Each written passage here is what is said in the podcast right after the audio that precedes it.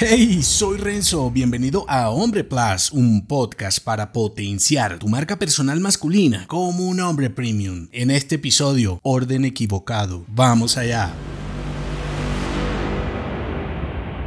Si un hombre elige y tu elección es seguir las elecciones de otro, quizás estás en el mandato errado. Los hombres líderes y poderosos tienen estructuras, lineamientos, herramientas y un ADN definido que les funciona como marco de lucha, de vida, de su masculinidad. El marco de un hombre es su guía, su máxima, su modo de actuar, su estándar, sus reglas, sus constantes de hacia dónde va y sobre todo lo que su tribu seguirá. A pesar de lo que te hayan hecho creer en la cultura frágil que vivimos, nadie quiere caminar junto a un hombre sin marco. Nadie quiere arrastrar contigo y tus miserias. Incluso puede que alguien más perdido que tú, para quien seas en un corto trayecto su antorcha, te pueda acompañar por un tiempo y construya parte de su vida contigo. El peligro es que en algún momento comprobará que eres una carga, que tu tiempo para construir un marco pasó y finalmente te